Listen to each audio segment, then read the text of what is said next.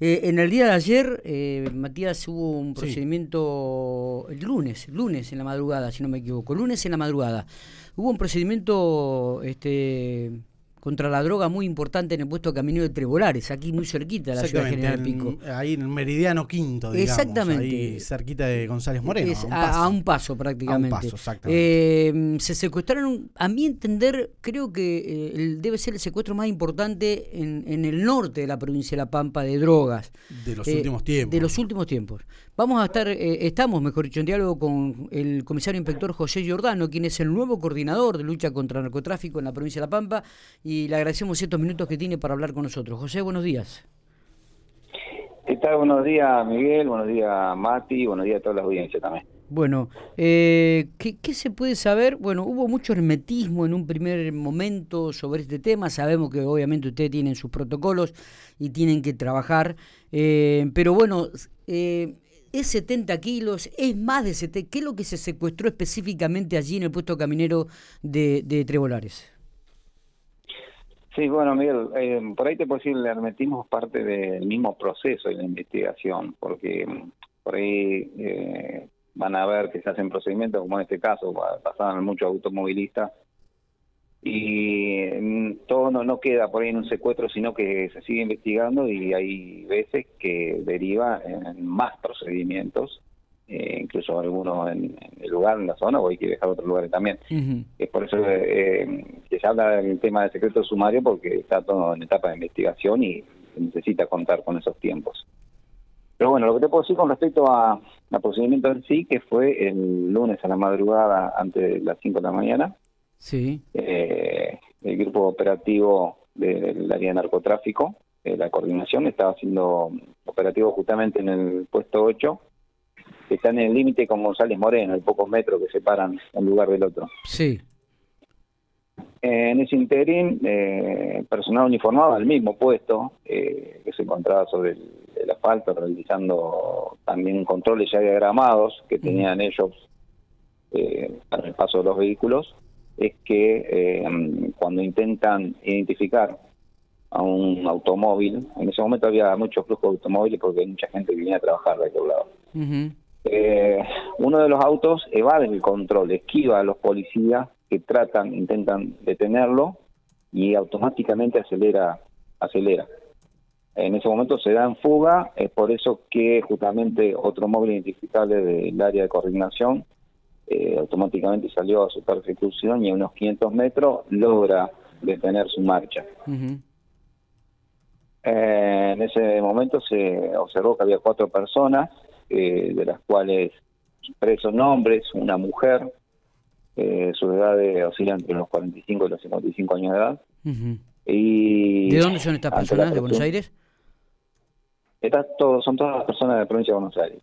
Bien. Eh, de La Matanza y de Moreno, todo de esa zona.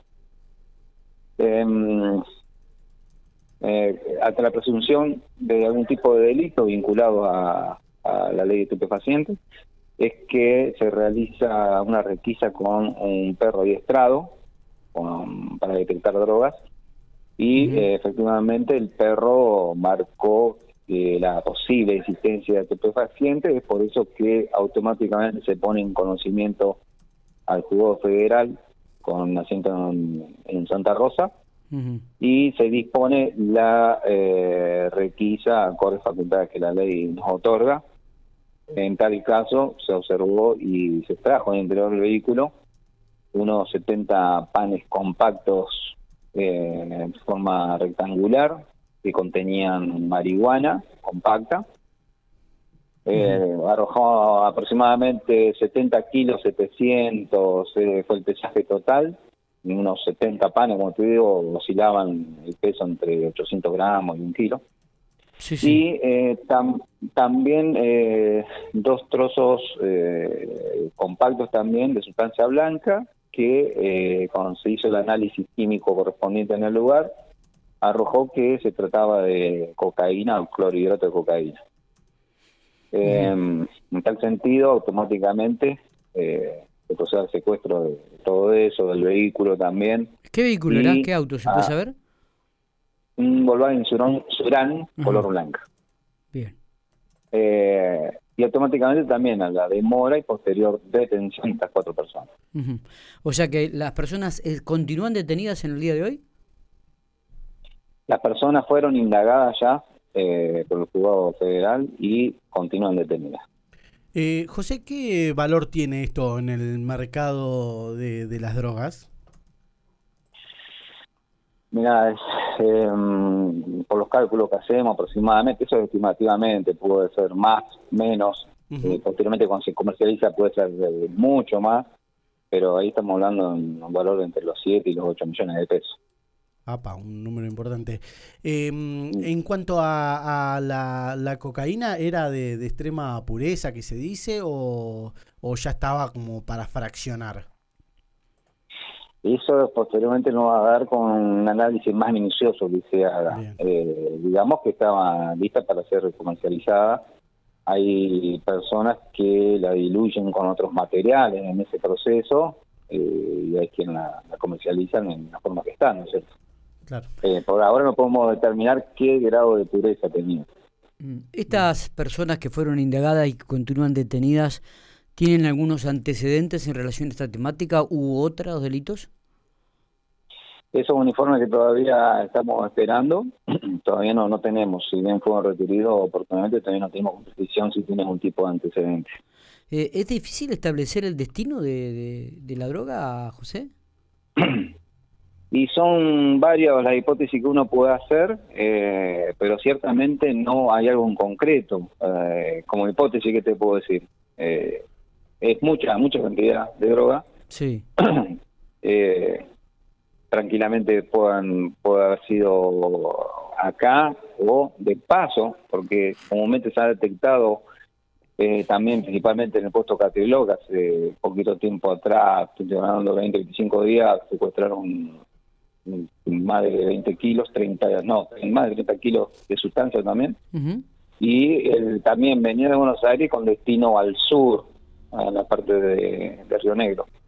Así que, bueno, no hay que descartar también que sea una ruta de tránsito. Eh, por lo que uno puede observar y escuchándote, digo, eh, en los primeros, casi en las primeras quincenas de enero ya se han secuestrado prácticamente 100 kilos de, de droga en la provincia de La Pampa. Sí, sí, sí, la verdad que es... no sé si es, tenés el registro ahí o, es un cálculo que estoy sacando de acuerdo a lo manifestado por vos, ¿no? Bueno, sí, por los números que te dije, estamos hablando de es aproximadamente unos 100 kilos entre el procedimiento de Catriló y el que se llevó a cabo en la madrugada. Claro. ¿E, ¿Es de, lo, de los cargamentos más grandes detectados acá en la provincia de La Pampa? Sí, uno de los cargamentos más, más grandes, por lo menos del norte. Pero sí, sí, es sorprendente la cantidad de, sustancia que traía. Eh, bueno, eh, vamos a seguir atentos, José. No sé si hay algo más para, para agregar. Este, me decías que todas las personas siguen detenidas. Están todas en Santa Rosa, ¿no? Detenidas estas, estas personas. ¿Tienen vínculos entre sí? ¿Son familiares? ¿Matrimonio? por ahora también es algo que estamos estamos investigando porque también estamos chequeando sus identidades para ver que coincidan con lo que tenemos y bueno, es todo, todo materia de, procedimiento de investigación que no podemos aportar más datos en concreto. Perfecto. Armas no tenían, ¿no? No, ningún tipo de armas. Perfecto. Bueno, eh, vamos a seguir atentos seguramente, José, y vamos a profundizar esta temática. Obviamente que es una un tema que, que preocupa muchísimo eh, a la sociedad, el tema de la droga. En, prácticamente en la primera quincena en la provincia de La Pampa se han secuestrado 100 kilos de droga en, los puestos camineros. Eh, esto también habla un poco del trabajo que está haciendo el área que, que coordinas ahora, ¿no? Hace, desde hace muy poco tiempo, José. Sí, sí, por supuesto, el área y eh, hace poco tiempo que estoy, pero me encontré que hay un personal con excelente capacitación, hay gente que todavía se está capacitando, eh, tenemos gente haciendo cursos en el extranjero, precisamente aprovecho para decir, hay gente que tenemos en El Salvador, eh, justamente cursando ahora eh, algo que está dictado por por, la por el propio Estados Unidos, por una agencia de inteligencia de Estados Unidos. Así que digamos que ponemos mucho énfasis con esto y, y, digamos que hay gente muy capacitada para poder trabajar. creo que todo eso también tiene que ver con el tipo de secuestro que estamos teniendo en el último tiempo. Muy bien, José, gracias por estos minutos como siempre, abrazo grande. Bueno, buenos días para todos. El coordinador, el nuevo coordinador, ¿no? Estamos hablando de José Jordán, el comisario inspector.